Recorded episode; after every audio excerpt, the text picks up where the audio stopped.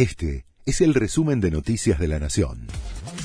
La Nación presenta los títulos del viernes 30 de junio de 2023.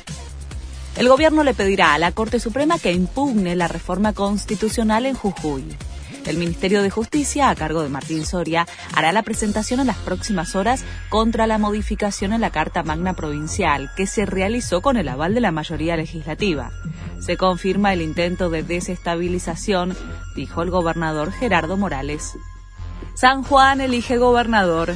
Tras el fallo de la Corte que suspendió los comicios del 14 de mayo contra la reelección de Sergio Uñac, este domingo solo resta dirimir la categoría de gobernador y vice, ya que el resto de los cargos se votó en la fecha original. Compiten 10 fórmulas con la ley de lemas. Por el oficialismo irá el hermano del actual mandatario, el senador nacional Rubén Uñac. Proponen el pago del boleto de colectivo, subte y tren con tarjeta de crédito, débito o prepaga. La Asociación de Bancos de Argentina promueve que además de abonar con SUBE, se puedan utilizar otras opciones que ahorrarían tiempo, agilizarían el trámite y permitirían a turistas usar el transporte público sin complicaciones. Murieron más de 100 personas por las temperaturas de calor extremas en México. Debido a las altas temperaturas que golpea especialmente a regiones del norte del país, fallecieron casi un centenar de personas entre el 12 y el 25 de junio.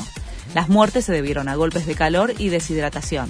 Se espera que mañana comience una cuarta ola de calor que afecte al país. Boca ha clasificado a octavos y primero en su grupo. Colió 4 a 0 a Monagas en la bombonera, con goles de Marcelo Bengat, Valentín Barco y doblete de Luis Vázquez. Por diferencia de goles quedó como uno de los mejores de toda la Copa. Esto lo favorece, ya que definiría la gran mayoría de los cruces de local. Este fue el resumen de Noticias de la Nación.